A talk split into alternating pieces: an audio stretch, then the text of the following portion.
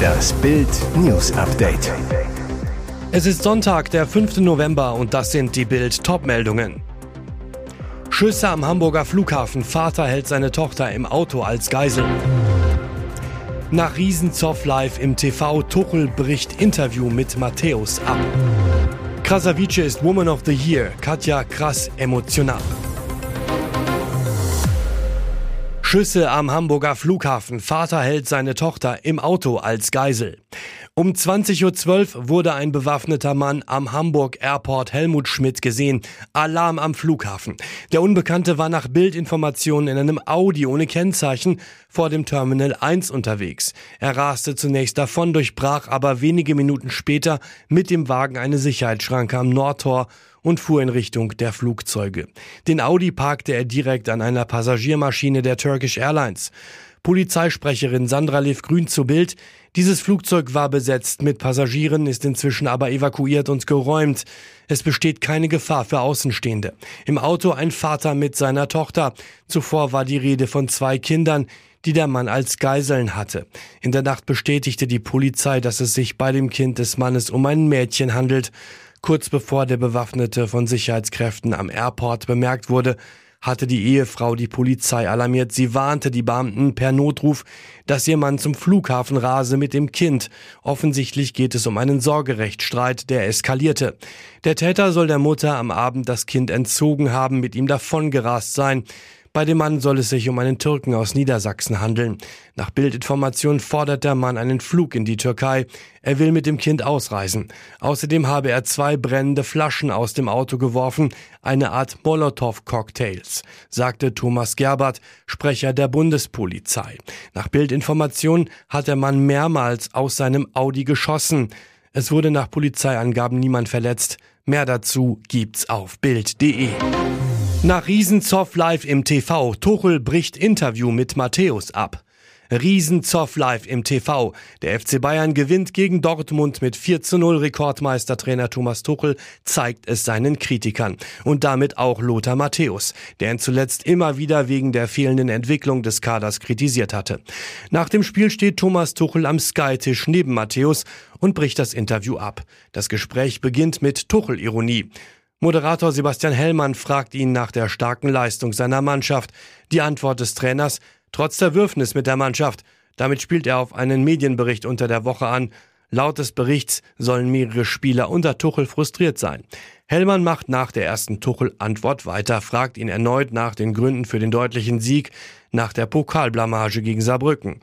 Thomas Tuchel geht Lothar Matthäus an. Weiß es bestimmt. Tuchel, Lothar oder Didi weiß es bestimmt. Lothar Matthäus, der neben dem Trainer am Tisch steht, greift ein. Der Rekordnationalspieler, ich als Experte sehe das heute auch so. Nach den ersten Tuchel-Breitseiten gegen die Medien und Experten verläuft das Interview normal weiter, bis Tuchel das Gespräch von sich aus beendet. Matthäus will sich vor Tuchel verteidigen, möchte selbst ein paar Worte zum Trainer direkt sagen. Aber nicht mit Tuchel. Er sagt zu Matthäus, ich möchte gar nicht in die Diskussion. Wenn ich durch bin, möchte ich gehen. Das ist mir too much, zu deutsch zu viel. Ihr habt den Job, ihr dürft das benennen, wie ihr möchtet. Da ist gar keiner sauer. Wir haben 4 zu 0 gewonnen, jetzt müsst ihr eine 180-Grad-Wende machen. Viel Spaß. Wer wird Millionär? Wenn das passiert, war's das für Jauch. Wer wird Millionär ohne Günther Jauch? Niemals, oder? Vor 24 Jahren erschien die erste Folge der wohl beliebtesten Quizshow der Deutschen. Und seit eben diesen 24 Jahren ist es Moderator Günther Jauch, der den Teilnehmern die kniffligen Fragen stellt. Die Show ohne den Zuschauerliebling, das können sich die meisten Fans nicht vorstellen. Aber was sagt Günther Jauch? In Klaas Häufer Umlaufs Podcast Baywatch Berlin ist der WWM-Moderator bei der 200. Folge zu Gast. Thema an diesem Tag natürlich unter anderem die Quizshow des Moderators. Eine Frage, die Günther Jauch häufiger gestellt bekommt, nach immerhin 24 Jahren. Wie lange machen Sie das denn noch? Eine Antwort von Jauch gibt's aber tatsächlich.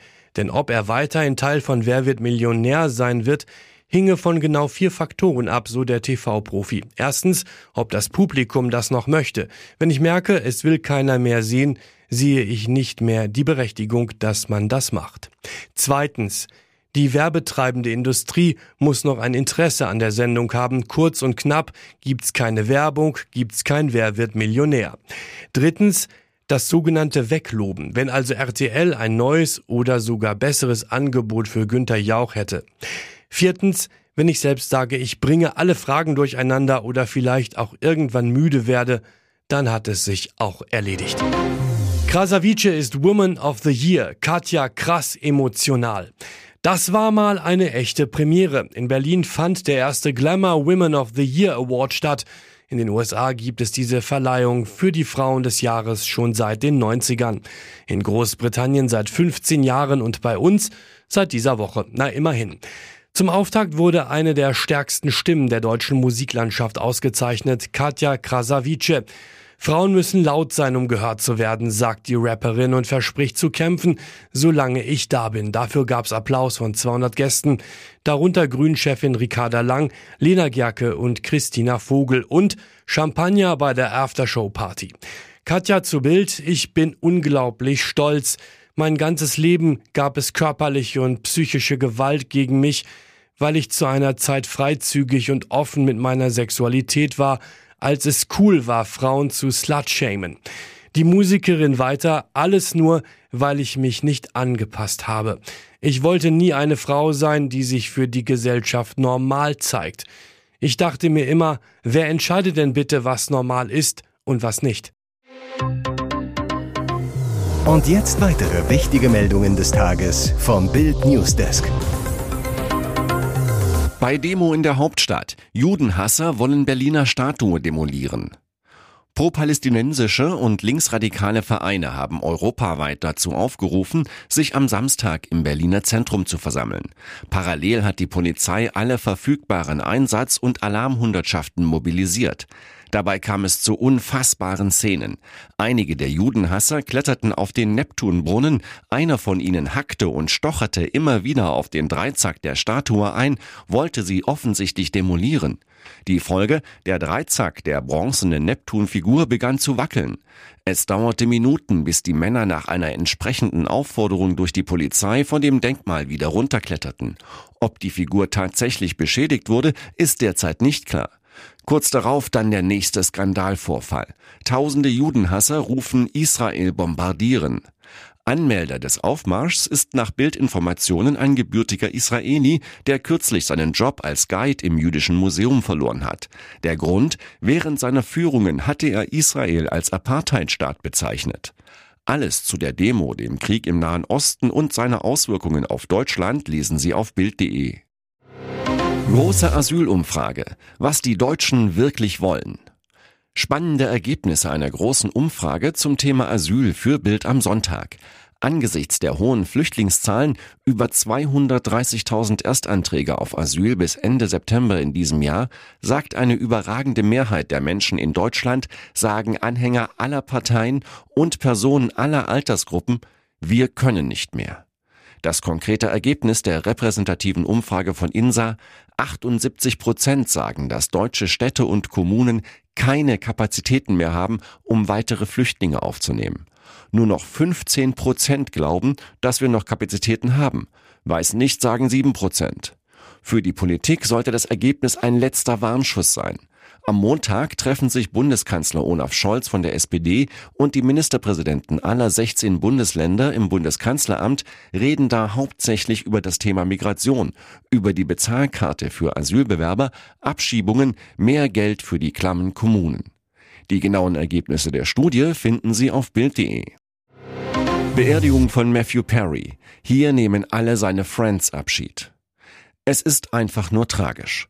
Die 18. Folge in Staffel 10 der Erfolgsserie Friends trägt den Titel Auf Wiedersehen. Und genau das sagten die Stars Jennifer Aniston, Courtney Cox, Lisa Kudrow, David Schwimmer und Matt LeBlanc am vergangenen Freitag. Sie besuchten die Beerdigung ihres viel zu früh verstorbenen Co-Stars und Freundes Matthew Perry, gaben sich Halt in der tiefen Trauer, umarmten sich. Eigentlich waren sie immer zu sechst. Doch an diesem Tag fehlte einer aus ihrer Mitte, Matthew Perry. Vor zwei Jahren war er noch bei der großen Friends Reunion zu sehen, ein Wiedersehen 17 Jahre nach Serienende. Jetzt müssen die verbliebenen fünf um ihren Chandler Bing, so hieß Paris Figur in Friends, trauern. Wie die New York Post berichtet und auf Fotos zu sehen ist, trafen sich seine fünf Co-Stars sowie einige Familienmitglieder in der Forest Lawn Church of Hills in Los Angeles für seine Beerdigung. Nächster Tiefschlag für Pietro und Laura. Erst Einbruch, dann Wirbelbruch. Die beiden scheinen vom Pech verfolgt. Gerade erst mussten Laura Maria Rüper und Pietro Lombardi einen Einbruchsversuch verkraften, maskierte Männer versuchten in ihr Haus zu gelangen.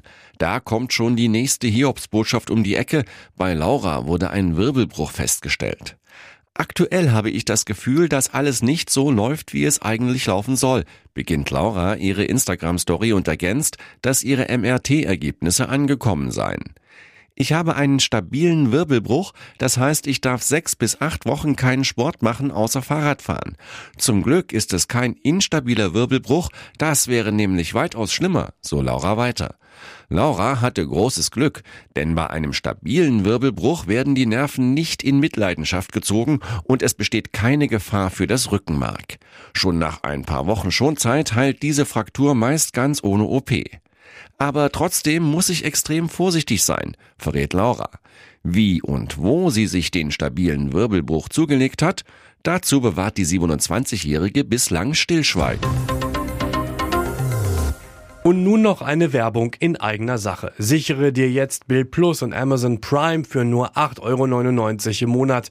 Dein Mix aus News, Shopping und Entertainment.